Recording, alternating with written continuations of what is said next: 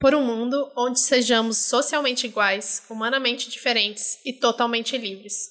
Rosa Luxemburgo. Vocês estão ouvindo Outras Mamas com Bárbara Miranda e Thaís Goldcorn. E esse é o episódio 93. Eleições para quem?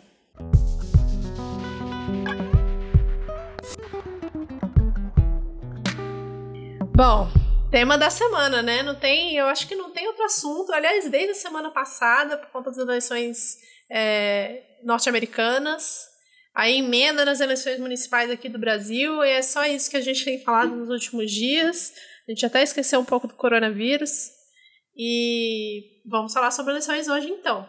Mas antes de falar sobre eleições, a gente queria falar do Apoia-se, a nossa página de financiamento coletivo, em que vocês podem contribuir para que esse podcast continue crescendo do jeito que ele está crescendo muito bem, graças ao apoio de todos vocês nas redes sociais, e na nossa página do Apoia. Para quem puder e quiser apoiar, é apoia.se barra Outras Mãos Podcast.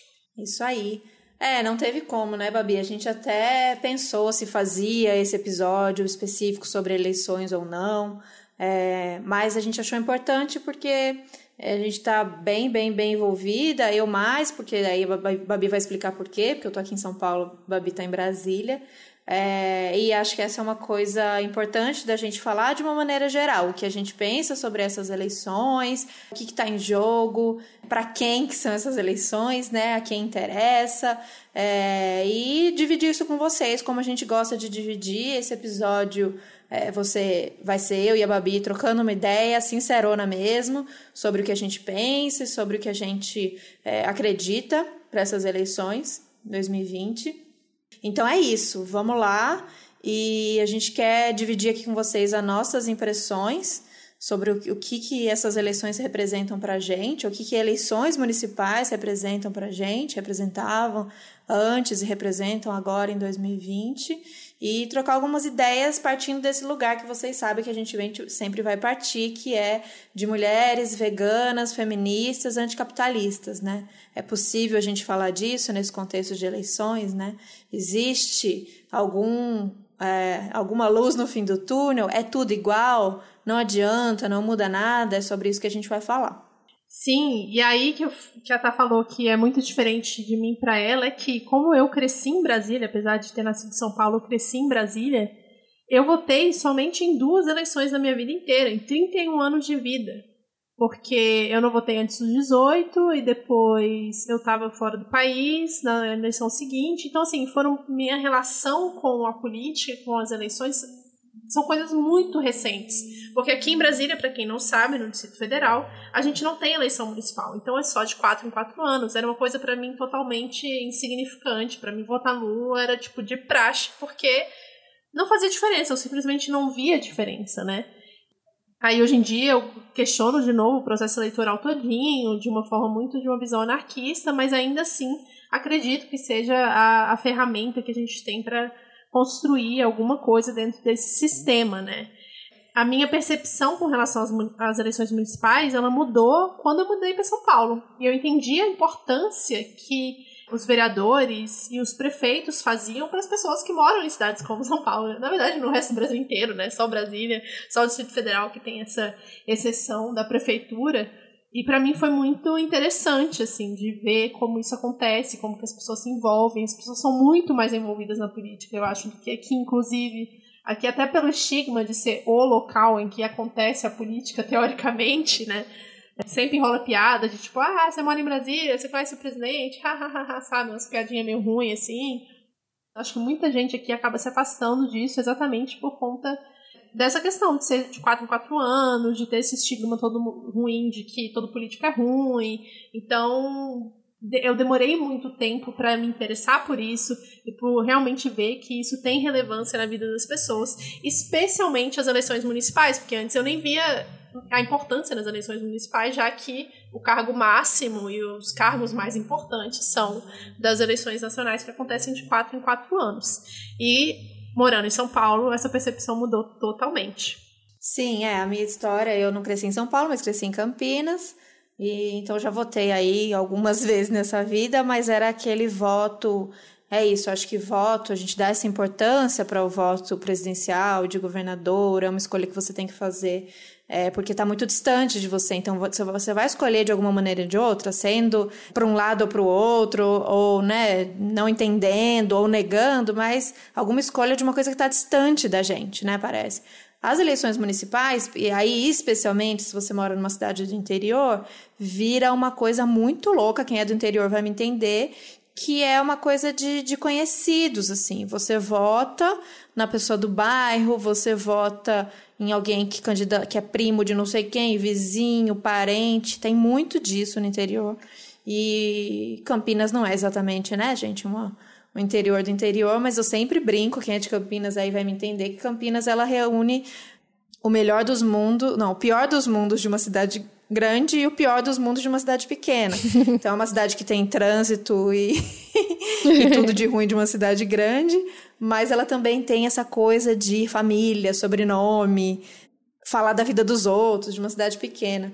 Então, para mim tinha isso. Para vereador, você votava naquele do, do bairro, naquele que você conhece, que alguém que da sua família falou para votar. É, e eu sinto que é isso. Isso foi a realidade da minha juventude, assim. Mas eu sinto que hoje, mesmo a galera jovem que acompanha a gente aqui, que a gente vê ativa principalmente por esse lance dessa mudada de internet e redes sociais, tá ligado que tem que buscar seu voto através das coisas que mais te representam, que tem a ver com você. Então a gente vai usar esse caminho aí para a gente falar como, não como escolher o seu candidato, mas como a gente acredita que podem ter até nessa maneira de escolher candidato por coisas que carregam aquilo que você acredita, pode ter pegadinha por aí. Então, para a gente ter esse olhar crítico sobre tudo, mas é um olhar crítico, mas não é um, um, um, olhar de desistência, sabe? Um olhar que coloca todo mundo no mesmo lugar e fala que não tem jeito. É um olhar muito otimista e um olhar é, muito realista de que dá para trabalhar com algumas peças para transformar algumas coisas. E falando em transformação, como a Babi falou, de prática, de dia a dia, de, de, de bairro, de, de cidade, eleições municipais estão aí para a gente conseguir mexer algumas dessas peças que, que estão mais, mais, perto da, mais perto da gente, né? Como isso é possível. Então tá. É, bom, a gente tem uma diferença bem grande esse ano, né? Que são as datas. A gente uhum. tinha um uhum. tempo maior aí para decidir, para pensar, para ver horário eleitoral. E uma, um tempo maior depois, indo para um segundo turno, é entre um e outro. Agora, por conta de pandemia, deu uma mudada, né, Babi? Sim, mudou bastante, né? As datas agora elas vão ser dia 15 de novembro e dia 29 de novembro, segundo primeiro turno e segundo turno, respectivamente. E normalmente tem um prazo de um mês é, entre uma data e outra, quase um mês, né? Antes era para ser dia 4 de outubro, primeiro turno, dia 25 de outubro. E era o que eu tinha me programado antes para ir, né? Tanto que eu só decidi ir votar porque mudou para novembro. Eu falei, ah, vai estar tá mais tranquila a pandemia, kkk. Não está, mas tudo bem né? E essa data foi modificada exatamente por conta da pandemia. Não acho que vai fazer muita diferença, porque as pessoas já estão na rua, nas ruas, elas já estão saindo, já estão fazendo, né? Os comícios, porque tem que acontecer, tem que fazer, não tem jeito. Mas é isso. Teve essa mudança. A gente vai ter esse resultado muito mais rápido do que normalmente a gente tem. E vamos já saber como que vai ser o direcionamento aí do, do país nos próximos dois anos e, quiçá, nas eleições nacionais daqui a dois anos, né? Que vão acontecer daqui a dois anos. E é por isso que as eleições municipais são muito importantes. Porque o que, que acontece? Nas eleições municipais, e essa foi engraçado, porque isso foi uma, um questionamento que foi levantado na minha casa com os meus pais e meus irmãos, que, tipo assim, ah, mas o que, que faz um vereador? Porque a gente é de Brasília, ninguém sabe o que faz um vereador. E basicamente o, o, o vereador ele é o poder legislativo no âmbito das cidades, no âmbito municipal, né? Então você tem, por exemplo, a LESP, que é a Assembleia Legislativa, que é onde os vereadores trabalham, enfim. E você tem os prefeitos também. E essas prefeituras, principalmente as prefeituras das maiores cidades, como São Paulo, como Rio, elas vão ditar muito de como vai ser as eleições daqui a dois anos. Por isso que elas são tão importantes e por isso que mesmo você sendo de Brasília, do Distrito Federal, você tem que prestar atenção no que está acontecendo no resto do país para saber como que vai ser daqui a dois anos. Eu só sei que a eleição que a gente está vivendo aqui, a campanha do Boulos da Arondina, está acontecendo em São Paulo, mas eu, eu sei, eu ouço de vocês, eu vejo por aí, que tem um Brasil inteiro torcendo para esse homem para o segundo turno e levar essa prefeitura e essa mulher. E então a gente sabe como isso, como a Babi falou, impacta no Brasil todo e impacta é, nessa mudança de olhar, né? Primeiro nessa mudança, nessa derrota, de começar essa derrota do bolsonarismo, da extrema-direita, e essa voltar a acreditar, né? Voltar a ter um olhar de esperança. Então, é, São Paulo tem esse lugar de, de, destaque, São Paulo tem esse, esse tamanho que tem. Então, imagina a gente levar essa prefeitura. Acho que é, no geral, a gente vai primeiro desmobilizar mais um pouquinho o bolsonarismo, o, e o Dória e companhia e tudo mais, e também dar essa, esse gás de esperança para as eleições é, presidenciais daqui dois anos. Então a gente está botando muita fé, eu estou botando muita fé. Como a Babi disse, acho que é um assunto que pode ser bem polêmico e acho que eu já quero trazer isso agora, essa questão da campanha nas ruas, né? É, a gente vem recebendo algumas críticas à campanha do Boulos e outras pelo Brasil. Eu vejo amigas é, em Natal, em João Pessoa, no Brasil inteiro fazendo campanha na rua e recebendo essa crítica por conta da pandemia. E a gente entende, eu entendo que não é o momento ainda de, de aglomerar, de sair, é, mas o que está em jogo, gente, é tão, tão, tão maior. E assim, é, a campanha ela precisa acontecer na rua também. É óbvio que as redes têm o seu tamanho, sua importância, a gente sabe, né, como a direita sabe fazer isso, esse jogo muito bem.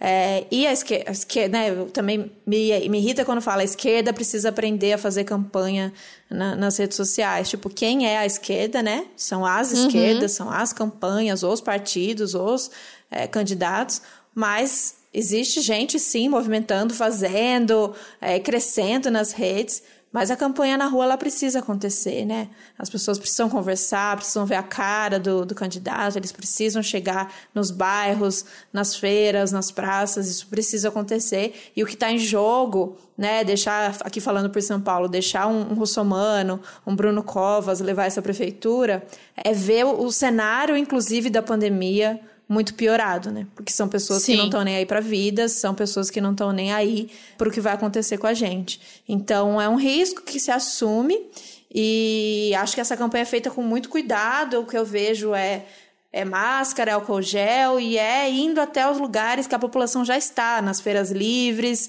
é, nos bairros. Então esse trabalho ele é difícil, é uma decisão difícil, mas ele, ele vem sendo necessário para esse trabalho mesmo político de se apresentar e de mostrar as propostas cara a cara com a população, entender as demandas também e ouvir principalmente.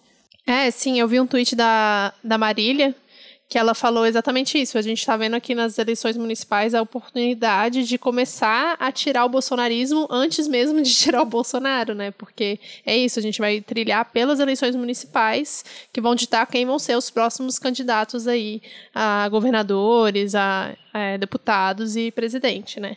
Então a gente não pode brincar e achar que isso é irrelevante, achar que é, não é hora de fazer campanha nas ruas, que a gente tem que brigar por esse espaço que está aí a direita comandando há tanto tempo, principalmente em São Paulo, né? Diga-se de passagem. Exato. E, e a gente, se a gente está falando em, em, se o Bolsonaro está triste, a gente está feliz, essa semana tivemos um momento aí de ver esse, essa, essa figura, essa força se, se desmontando e sendo destruída com a derrota do Trump nos Estados Unidos. É, é, foi, gente, uma loucura, né? Quem acompanhou igual foi. a Copa do Mundo, dando atualizar site para saber. E eu acho que a gente precisa marcar aqui nossa posição. Vocês que conhecem, que são nossas outras mammers de coração, vocês sabem o que a gente pensa em relação a isso. Obviamente, a gente não comemora a vitória de Biden, mas a gente comemora sim muito a derrota do Trump. Então, a política do menos pior, ela é muito cruel, né? Ela é muito ruim e não é nisso que eu acredito. Sim. A gente que nesse podcast tem um olhar é, para o revolucionário, tem um olhar para as nossas utopias e para lutar realmente por aquilo que a gente acredita e não pensar, ah, mas pelo menos não. A gente quer o que a gente acredita mesmo. Mas nesse contexto que nem, nem é o nosso, né? Que a gente nem vota, como muita gente falou, e aí vocês ficam torcendo, vocês ficam falando mal do Biden, vocês vão reeleger o Trump. Tipo assim, meu amor, eu tô aqui em Osasco, sabe? eu não tenho esse poder, Juan não. recebeu me deixa, essa, né? Me deixa eu falar mal. Mas enfim, é, mas mesmo assim, né, essa, esse olhar do menos pior, do ah, pelo menos, né, ele é muito cruel. Mas, de qualquer maneira, é uma alegria ver o Trump derrotado, é uma alegria ver o Bolsonaro triste, é uma alegria ver os filhos dele tristes, e isso já representa alguma coisa, né? Tem essa, é, esse simbólico também dessa queda desse homem e o que isso representa no geral, né? né nessa política global aí. Isso, então, já foi uma, uma comemoraçãozinha que a gente teve essa semana. Sim, é, eu, eu vi, assisti um vídeo do, é, do John Oliver, que é um Sabe quem é, tá? Ele é um comediante britânico e ele faz uns vídeos estilo o do o Greg News do Gregório do Vivier. Só que óbvio, dele veio antes, né? O Greg News meio que copia o John Oliver. Ele, o Greg News ainda, o Greg ainda tipo se, se zoa falando que ele é imitação do John Oliver.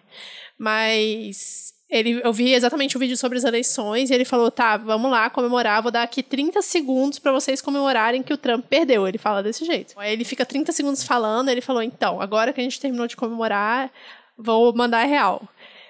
Muito bom, derrotamos o Trump, mas a gente não derrotou o trumpismo, né, que ele fala. Assim como no Brasil, a gente não vai derrotar o bolsonarismo tão, tão facilmente assim. Ele falou, teve ainda milhões de pessoas que votaram no Trump. Isso quer dizer que a ideologia dele ainda está muito forte. Foi uma, foi uma eleição muito acirrada, né? A gente que acompanhou viu ali os 51 a 49 e ficava nervoso. E para quem diz que não é para ficar acompanhando a eleição americana porque não afeta a gente, gente, por favor, política internacional, saber como funcionam as coisas. Obviamente, o que acontece nos Estados Unidos influencia e muito no Brasil, especialmente agora. Mas eu achei muito boa essa visão do John Oliver, porque ele realmente, por mais que ele ainda seja super liberal em várias coisas, ele falou, ó, não, não é o suficiente, sabe? Só porque o Biden entrou no poder agora, não tá tudo bem. Não quer dizer que vai ficar tudo bem. E eu vou continuar criticando comemoramos, nós tivemos nossos 30 segundos de comemoração, mas a gente ainda tem muita coisa para fazer para derrotar a ideologia trumpista, né? A ideologia neofascista ou como que você queira chamar. E aqui no Brasil é a mesma coisa. Aqui no Brasil, nas eleições municipais, a gente tem um, um princípio de como que a gente pode acabar com isso por dentro. Né, com um trabalho de base muito forte. Mas para derrotar o bolsonarismo não basta apenas tirar o Bolsonaro do poder. E aí que entra, por exemplo, a não, não vou dizer a treta, mas a coisa que aconteceu essa semana, para quem acompanhou, que foi a, meio que a comemoração da Angela Davis pelo, pela Kamala Harris estar como vice-presidente dos Estados Unidos, né? E que eu acho que teve uma grande confusão, e aí os liberais usam esse vídeo da, da, da Angela Davis para falar: olha, até a Angela Davis gosta da Kamala, por que, que vocês da esquerda estão reclamando?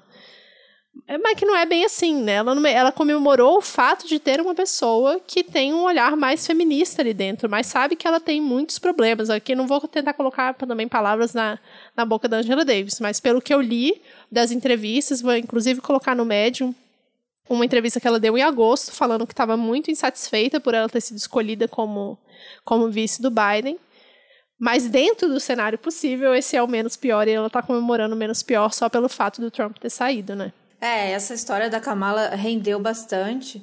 E eu acho que é um bom, é, um bom cenário para a gente usar isso para fazer as nossas análises aqui, para é, olhar mesmo para as nossas candidatas e ver como a gente escolhe, como a gente pensa nessa questão de basta ser mulher, basta ser negra, é, basta dizer que é vegana e que está defendendo a causa animal, basta ser feminista, né? E aí eu já me sinto representada, e aí eu já me sinto que não só a mim, né? Mas é, vai olhar por aquilo que eu acredito, vai fazer transformações para o lado do que, do que eu acredito. Realmente, eu gostaria não, eu vou estar tá sendo cruel falar isso, que eu gostaria de ser mais ingênua. Mas é mais fácil, né? É mais fácil fazer essa associação. Gente, a Kamala, assim como Obama, são pessoas que eu amo, amaria amar e admirar. Porque, sabe, eles dançam, sabe? Eles são elegantes, ela usa All-Star, eles são belíssimos, divertidos, representam muita coisa. Então, só de você olhar né, naquela figura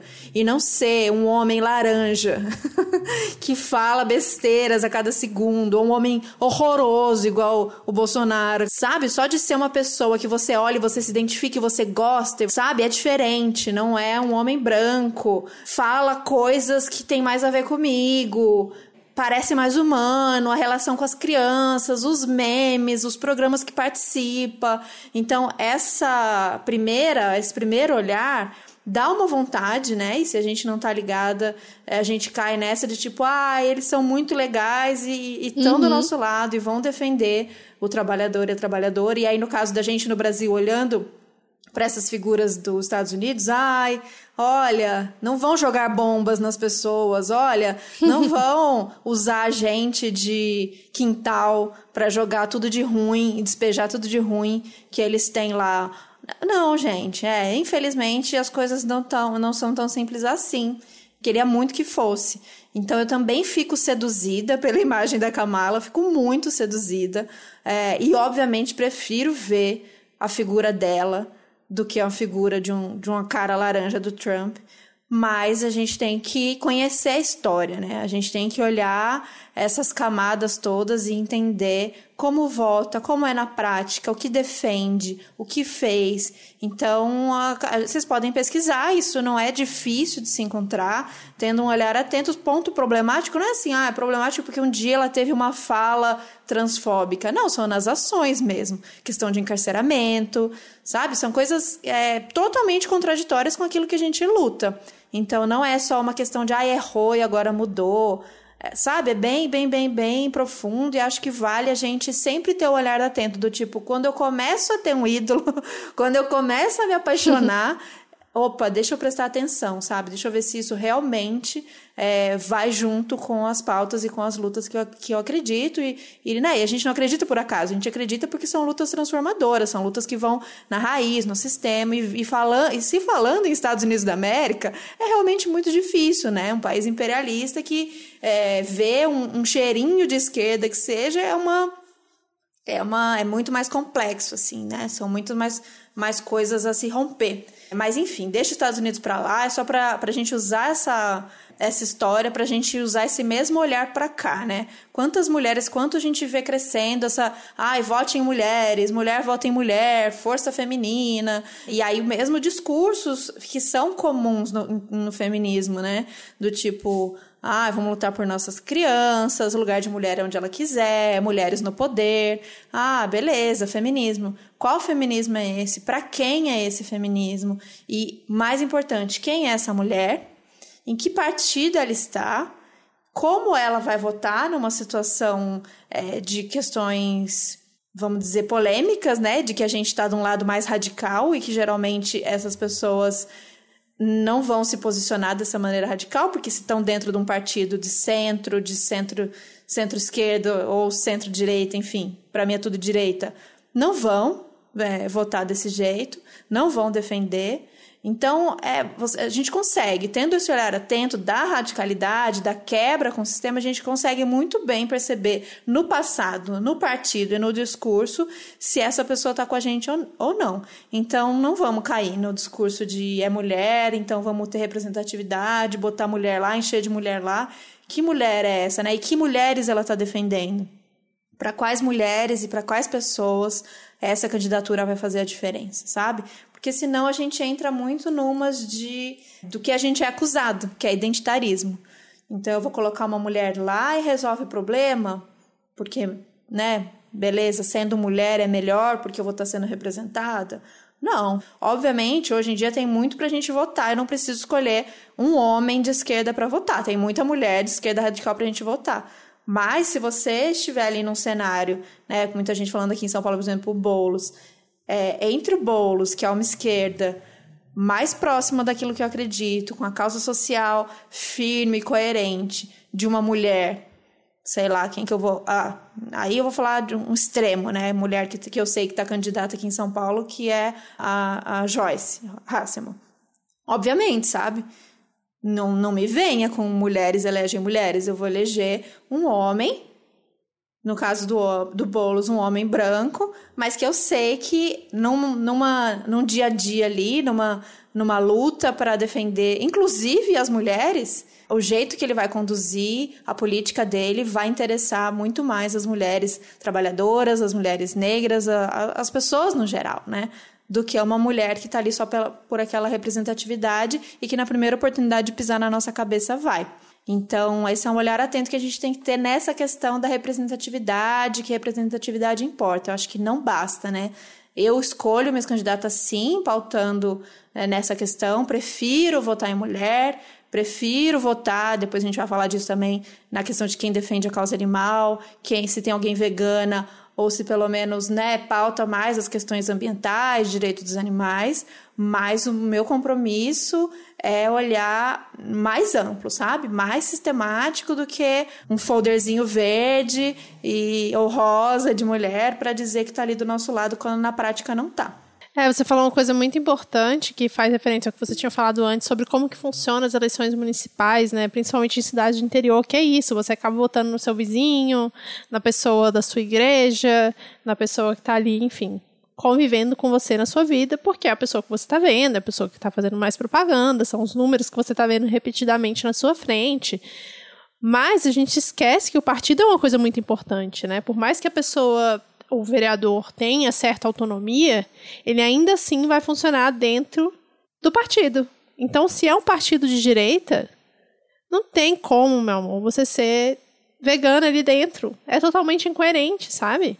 É totalmente incoerente com os princípios do veganismo que a gente acredita. Então não faz sentido. Eu sei, eu sei também que nem todos os partidos abrem espaço para isso, nem todo mundo consegue entrar no partido de esquerda e nem tem tantos partidos de esquerda assim quanto a gente gostaria mas acaba sendo incoerente. Então a gente não tem que, a gente não pode olhar só para o indivíduo, a gente tem que olhar para o partido, como que funciona, né? E aí a gente tem toda essa sombra, esse fantasma que ronda o Brasil há tempos, que é esse preconceito todo, por exemplo, com, com o PT, né? Que muita gente vai falar que foi culpa do PT, que o Bolsonaro subiu ao poder.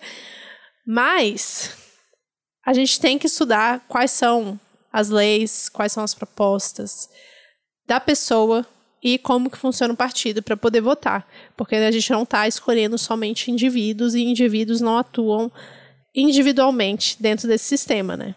Uma pessoa sozinha não vai conseguir fazer. Ainda mais uma Câmara tipo a de São Paulo, que são 55 vereadores, né? Sim. Você tem que ter 55 vereadores e o máximo de aliados possíveis dentro desses 55. Então não adianta você votar só no indivíduo. Se for um indivíduo sozinho de um partido que ninguém conhece ou ninguém concorda, não vai fazer diferença. Exato. A gente tem uma. Por um lado, que a gente desacredita um monte, né, nesse sistema, a gente confia demais de que, ah, não, mas é, eu, eu, eu, eu li eu gostei daquela pessoa, né, daquela proposta e eu vou nela. Mas, infelizmente, gente, a nossa representatividade, a nossa democracia, ela é burguesa e ela tem umas regras e ela tem é, umas coisas que a gente fica, meu Deus do céu, por que, que isso é assim? Mas, infelizmente, é. Então, quando a gente vê a questão de votação, é, essas regras loucas de o partido vota junto, é, e como o partido tem força quando ele se une, a gente vê a força né, do pessoal na Câmara quando se une lá para barrar, vocês lembram da Erundina ocupando a cadeira, é, a gente vê isso tanto vereadoras quanto deputadas, mas como o pessoal muitas vezes ele está ali for, crescendo, forte e unido para barrar muitas coisas, para confrontar muitas coisas. Então eu vejo gente aqui em São Paulo, por exemplo, vejo conhecidas, amigas minhas, declarando voto ao Boulos Erundina para a prefeitura, e aí para vereadora eu vou votar num, numa dessas mulheres com super apelo feminista, mas num partido desses partidos tipo Rede, partido né, esses partidos que dão uma pintada de, de que são modernos, de que são é, né, legais e que são diversos, mas que na verdade são partidos de direita, né? E que vão ter os seus limites e tal. E eu fico bem triste desse olhar da gente não não conseguir ver além, sabe? Só da pessoa. Eu acho que existe o, o a questão do, do indivíduo, eu acho que a gente é, não, não precisa, nesse contexto, votar em legenda ou né, não votar. Existe muito como conhecer hoje em dia com redes sociais, você conhecer o seu candidato e você participar de live, é, você perguntar, hoje tem esse acesso, né? Fazer uma pergunta, trocar, uhum. confrontar. Então, existe como você conhecer a, a, figura do seu candidato, mas é importante também a gente saber de que partido está vindo, qual a história desse partido, como vota esse partido, o que defende esse partido. Acho que isso é muito importante também. Então, o que a gente quer trazer aqui hoje é mais uma vez, gente, como tudo que a gente traz aqui, é esse olhar atento e crítico. Quando eu vejo esses, essas, essas muitas regras que eu tô falando, né, Regra, regras do jogo e como funciona, como não funciona, falei para falo para Babi às vezes, falei, nossa, me desanima demais ver como o jogo é sujo, é sujo, é sujo, é sujo e é, e é desonesto. E aí eu falo, ah, os amigos anarquistas é que têm razão, né? É um jogo que a gente está tentando jogar e que não nos dão a ferramenta para jogar, sabe? Então, é um jogo feito pela burguesia, é um jogo para se manter no poder quem está no poder. E aí a gente fica aqui tentando. Então, muitas vezes, é, o candidato que você acredita não tem verba para campanha, então ele vai fazer uma micro campanha, enquanto aquele candidatão do partido antigo de direita vai fazer uma mega campanha. É, o candidato que você quer votar e que você acredita tem 15 segundos no horário eleitoral. E aí o outro tá lá no intervalo e a propaganda dele é gigante, e aí é bem, é bem produzida, e o jingle é legal e tudo mais. Então, é, é, desonesto, sabe? Não é um jogo que sai todo mundo do mesmo lugar. Tem muitas coisas é, esquisitas. Mas eu ainda discordo dos meus amigos anarquistas, porque eu ainda acredito que hoje esse é o jogo e ele é sujo. É importante a gente saber que ele é sujo, não se iludir de que vamos fazer e acontecer, já entrar no jogo sabendo que ele é desleal, mas ainda assim disputar, porque disputando, conseguindo, apesar de tudo isso, né? Quem no fim, quem vota é o povo. Quem vota é a gente. Então, mesmo saindo lá de baixo, quantas pessoas legais a gente já conseguiu eleger, né? Principalmente nesse âmbito mais municipal e que conseguem fazer um barulho, conseguem barrar coisas, conseguem é, constranger pessoas, conseguem derrubar pessoas, conseguem mudar a visão. Então eu acho que ainda assim, sabendo, tendo a consciência de que é um jogo perigoso, sujo, desleal, vale a gente disputar e estar tá lá para ocupar aquele espaço, sabe? Sentar naquela cadeira e incomodar. Eu, eu acredito nisso e por isso que eu continuo fazendo campanha e sofrendo, tendo dor de barriga quando for a, a apuração, fico quase morrendo, sofrendo. Mas para a gente poder comemorar de que no, no domingo a gente vai conseguir, não só aqui em São Paulo, mas o que eu desejo é que para o Brasil inteiro a gente consiga eleger o máximo possível de pessoas realmente comprometidas com, com transformar e com melhorar especialmente nesse contexto bizarro que a gente está vivendo agora em 2020, com todos os desafios que 2021 vai trazer.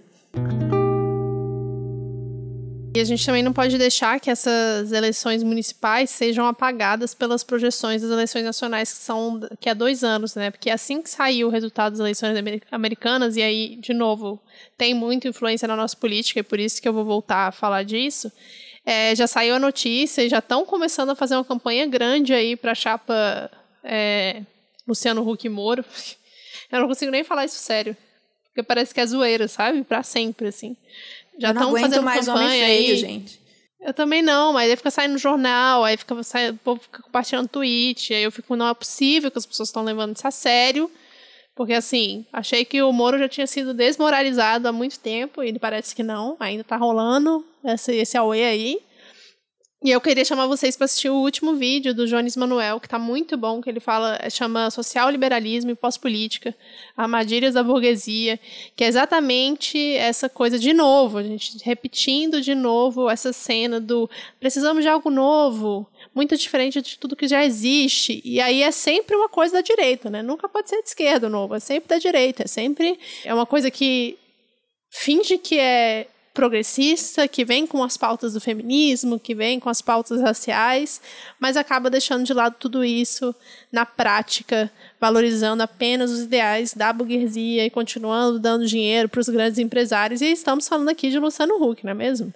E não só dele, mas também do irmão dele, que tem aí uma das páginas mais famosas nessa internet, que é o Quebrando Tabu, que de Quebrando Tabu não tem nada. Meu Deus, é. Isso é bizarro. E isso é outro olhar atento, gente, que a gente vai amadurecendo. Eu acho importante vocês que, que acompanham aqui a gente, primeiro que não se culpem. Quando eu falo, para de ser ingênuo, para de ser ingênuo. Eu falo isso para vocês, mas eu falo isso para mim, porque, gente, eu nasci uma poliana, ingênua, canceriana, que acredita nas pessoas. Então eu sou muito convencida, eu era, acho, muito convencida por um discurso bonito, sabe? Por uma fala emocionada.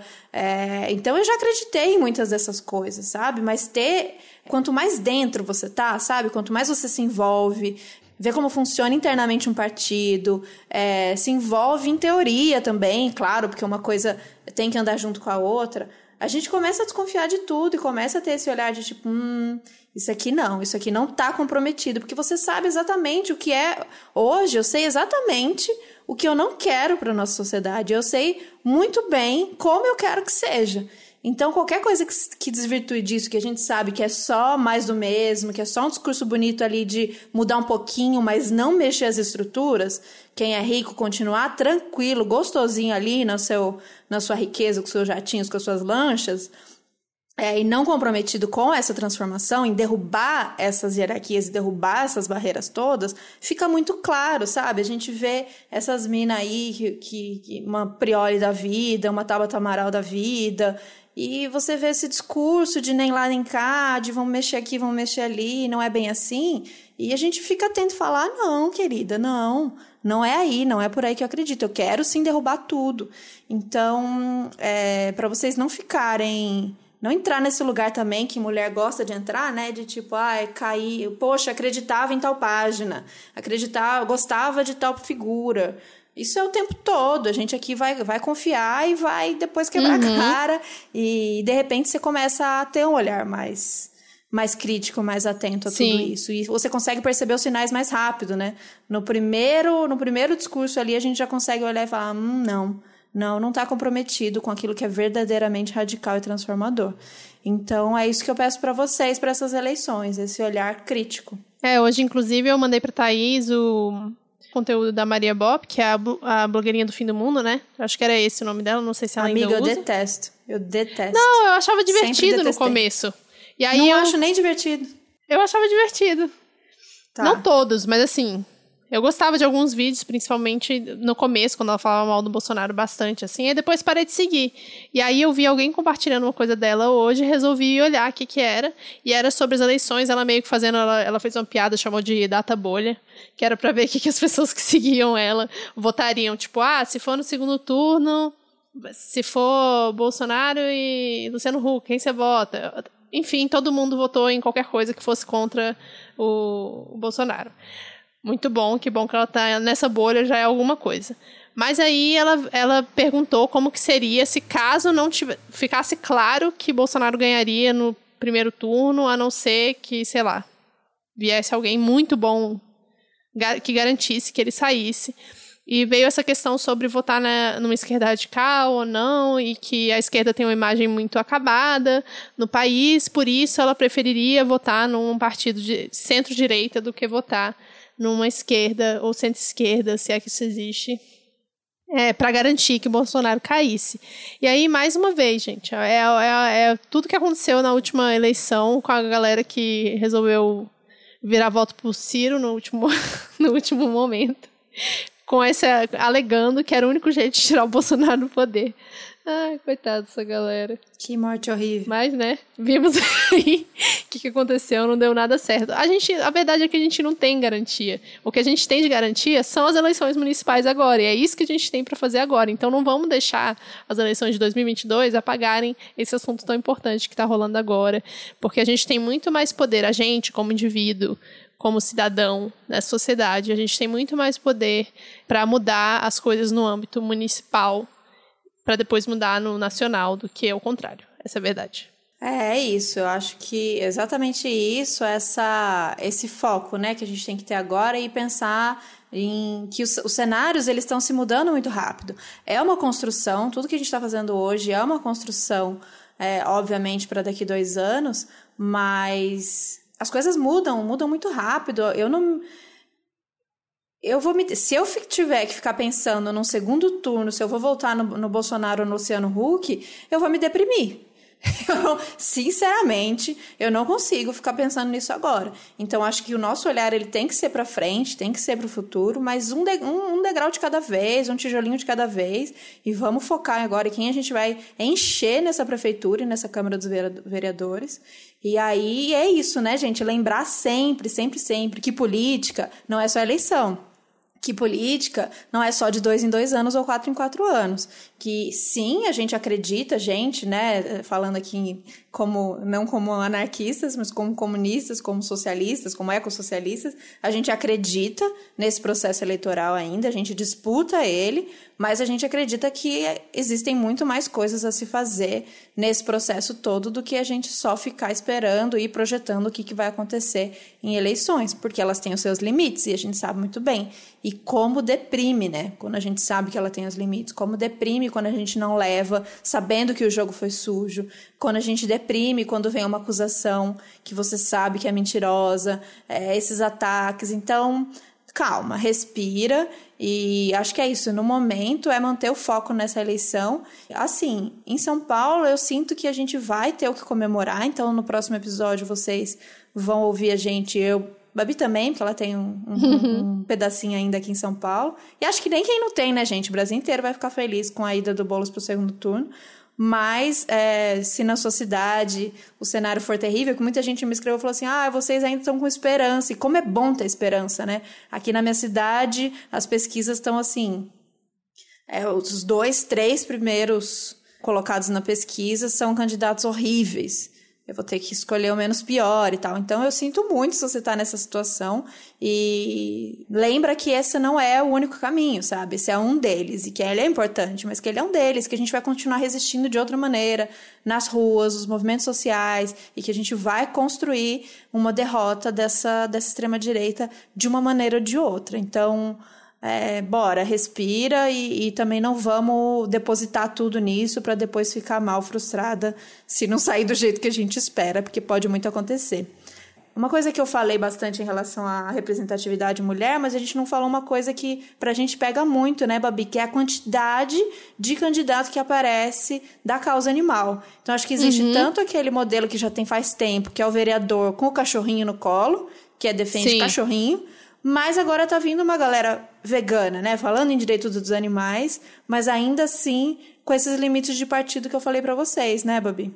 É, com limite de partido e às vezes até de atuação, assim, né? Às vezes as pessoas nem são veganas, mas colocam a pauta animal como, como causa, né? Então, às vezes a pessoa é, faz todo um trabalho, principalmente com pet, de abrigo e tudo, e coloca lá na, na, na pauta dizendo que ela é dos direitos animais, quando na verdade não é, né? É uma coisa muito específica, assim. Então fica bem difícil da gente conversar sobre isso de maneira clara, assim. Eu acho que, inclusive, candidatos veganas mesmo, eu só conheço de São Paulo e são poucas candidatas veganas, né?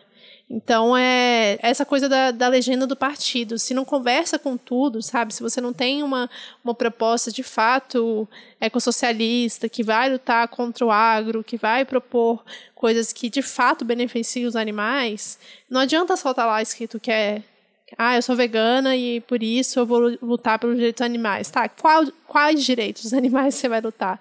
É um direito punitivista, como a gente já conversou aqui? Uhum. Ou é um direito que de fato vai mudar a relação das pessoas, que vai educar as pessoas sobre o especismo, sobre como, né, uma, é uma reeducação alimentar, falar sobre soberania alimentar, todas essas coisas que a gente fala aqui em outras mamas. Sim, é isso que eu queria trazer, que é muito importante quando a gente fala que existem agora umas candidaturas veganas, candidatas veganas. De novo, a mesma coisa do feminismo, a gente sempre tem que lembrar qual veganismo, né?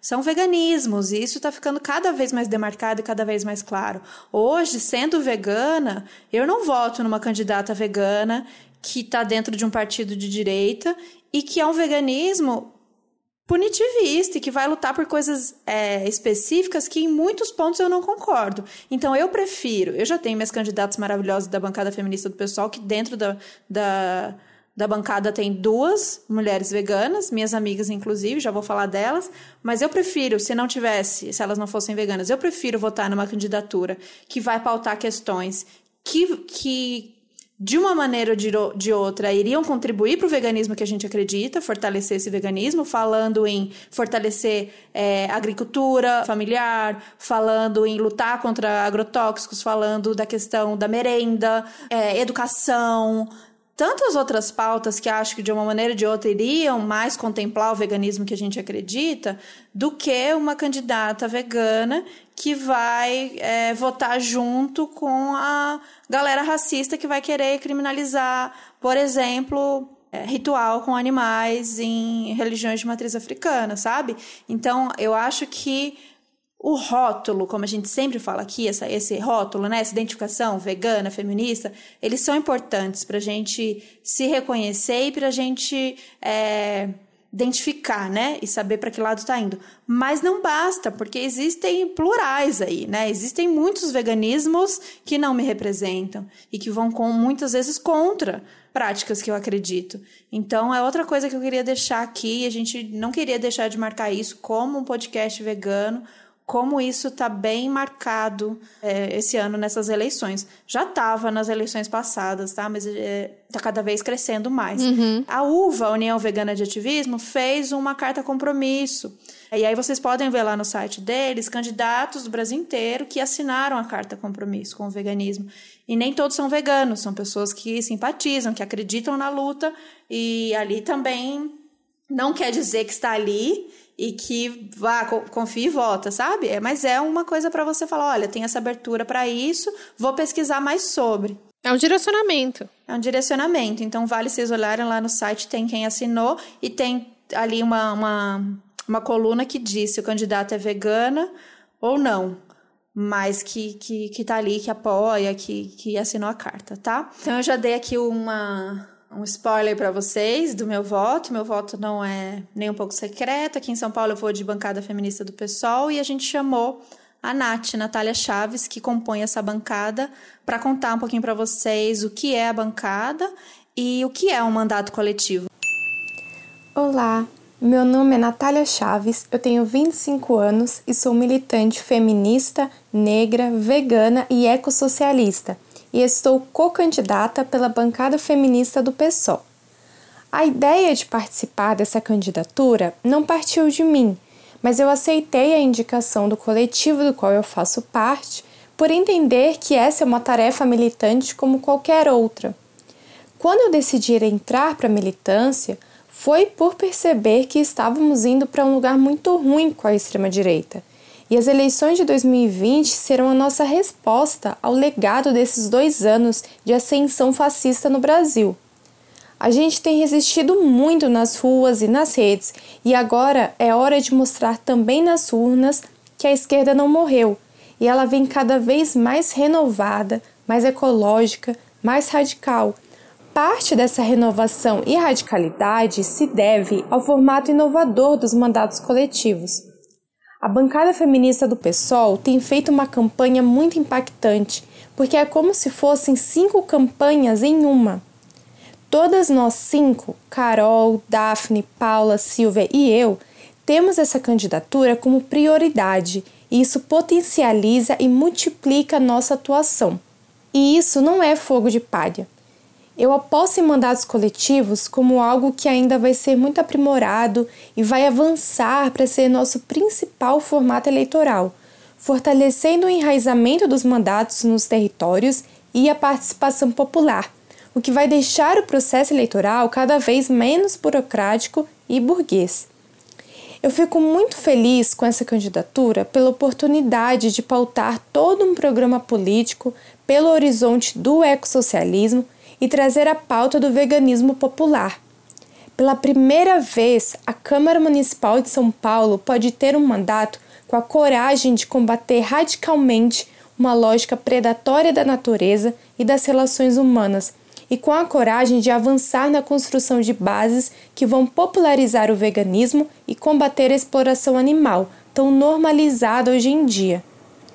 E, é claro, o que nos uniu foi o feminismo, não dá para pensar uma cidade mais feminista se apenas 8 das 55 cadeiras à Câmara são ocupadas por mulheres, sendo que nenhuma delas é da esquerda radical. A sociedade patriarcal tenta nos silenciar, nos colocar em caixinhas. Então não é fácil romper com esse ciclo e ter a coragem de concorrer a um cargo público, ainda mais quando a violência política é praxe em nosso país, como podemos ver na execução de Marielle Franco e nas atuais ameaças à deputada federal Talíria Petroni. Unidas, nos damos força para enfrentar a insegurança e o medo que podem nos acometer e trazemos à tona o melhor de cada uma. Por fim, eu queria destacar que processos eleitorais não devem ser pensados de forma isolada em relação à militância dos outros anos. Nosso trabalho de base nos anos sem eleição se reflete nessa época, e esse período deve fortalecer a politização da sociedade rumo a uma nova maioria social no Brasil. A revolução não virá pelas urnas, mas podemos e devemos aproveitar da melhor forma esse espaço para continuarmos nossa jornada. Eu agradeço muito a Babi e a Thaís pelo espaço e convido vocês a conhecerem o projeto da bancada feminista do PSOL. Nosso número é 50900. Um beijo. Inclusive, a Nath fez uma live com o Vitor. Então vocês podem entrar também no canal do Vegano Vitor e olhar a live que a Nath fez com ele, que tá muito legal. Ela fala também sobre mandato coletivo, ela fala sobre as propostas, tira várias dúvidas sobre política e sobre como que funciona o trabalho, vai funcionar e já funciona o trabalho dela nessa campanha aí da vereança de São Paulo. E tem também um vídeo no canal da Sabrina. Qual que é o nome, Thais? É, o que é um mandato coletivo? É um vídeo de dois anos atrás, mas ele explica bem é, como funciona para quem não conhece e como é uma coisa que está vindo aí para ficar, né? Uma novidade, muita gente ainda não está acostumada, não sabe como na prática funciona, mas que eu aposto e acredito bastante nesse formato. Sim, é muito interessante porque quebra um pouco desse sistema, né? E quebra um pouco também dessa coisa da, da imagem do indivíduo, né? Quando você vê a bancada feminista, você não vê é, as pessoas somente como indivíduo, como representação máxima de tudo aquilo que você acredita, você vê várias ideias juntas, com várias pessoas juntas. É muito legal ver as fotos da, da bancada feminista de mulheres tão diversas, né? Sim, é tipo paguei um leve 5. E eu acho massa a gente falar isso, é claro, né, gente? Dentro desse sistema, a gente fala que muitas vezes é, a gente propõe uma coisa legal, mas é claro que mesmo a gente lutando contra, é, algumas vezes a gente cai na mesma lógica aí burguesa. Mas eu posso dizer para vocês, participando dessa construção, de que é uma candidatura coletiva de verdade. Existem os limites, né, como eu te falei, as regras do jogo, que a candidatura ela precisa ser representada por alguém, precisa ter uma cabeça de chapa, mas que o que eu vejo na prática é realmente é uma co-candidatura entre cinco mulheres e que as cinco vão trabalhar de forma igual e, e lutar cada uma dentro das suas é, realidades e, e, e, lutas mais específicas, mas lutando em comum.